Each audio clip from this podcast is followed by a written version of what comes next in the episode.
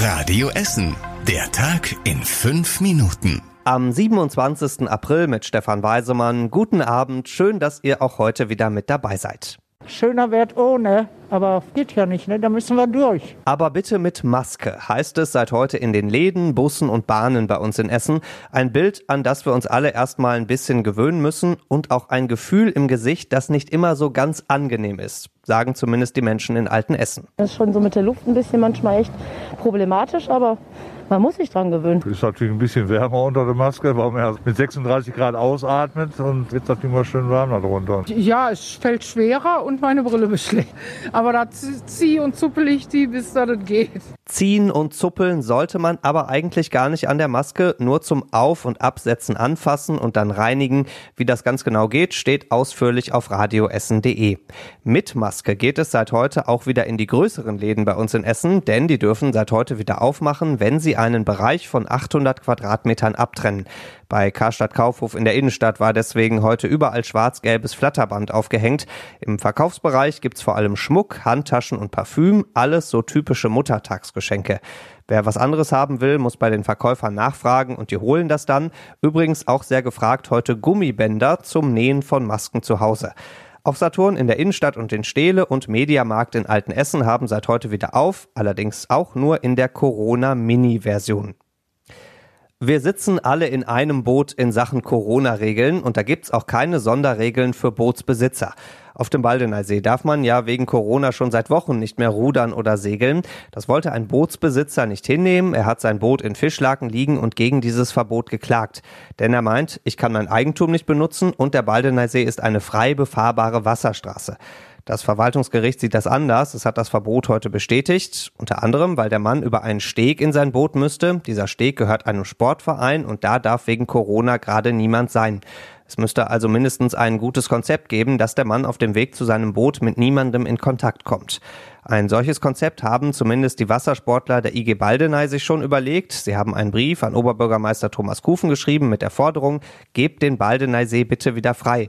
Hauptargument, im Boot sitzt ja meistens nur einer alleine. Die Stadt rudert bei diesem Verbot bisher aber nicht zurück. 32 Menschen sind bei uns in Essen im Zusammenhang mit Corona gestorben, viele von ihnen über 80 und viele von ihnen ohnehin schon sehr krank.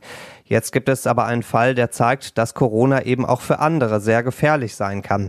Am frühen Sonntagmorgen ist in der Uniklinik in Holsterhausen ein 26-jähriger Essener gestorben. Er ist Anfang April mit Corona ins Krankenhaus gekommen. Seitdem lag er da auf der Intensivstation. Der junge Mann hatte keine nennenswerten Vorerkrankungen, sagt die Stadt. Drei Wochen lang haben die Ärzte um sein Leben gekämpft. Vergeblich, er ist einer der jüngsten Toten im Zusammenhang mit Corona in Deutschland. Ganz anderes Thema jetzt. Autofahrer sehen rot auf der Alfredstraße in Rüttenscheid und das deutlich länger als sonst. Denn seit heute macht die Stadt wieder einen ihrer Tests, wie die Luft auf der Alfredstraße besser werden kann. Es gab schon Tempo 30 und Ampeln, die etwas anders geschaltet waren. Test Nummer 3 folgt jetzt.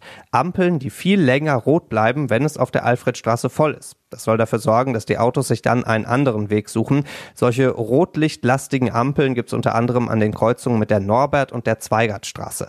Mitte Mai kommt dann noch Test Nummer 4 dazu. Da mischt die Stadt in das viele Rot auch noch eine grüne Welle auf der Alfredstraße mit rein. Das alles bis Mitte Juni. Dann sind alle Tests durch und die Stadt will sagen, was denn jetzt wirklich die Luft auf der Alfredstraße besser gemacht hat. Und das war überregional wichtig. Karnap statt Kanaren, Margaretenhöhe statt Malediven. Der Sommerurlaub fällt dieses Jahr aus, zumindest im Ausland.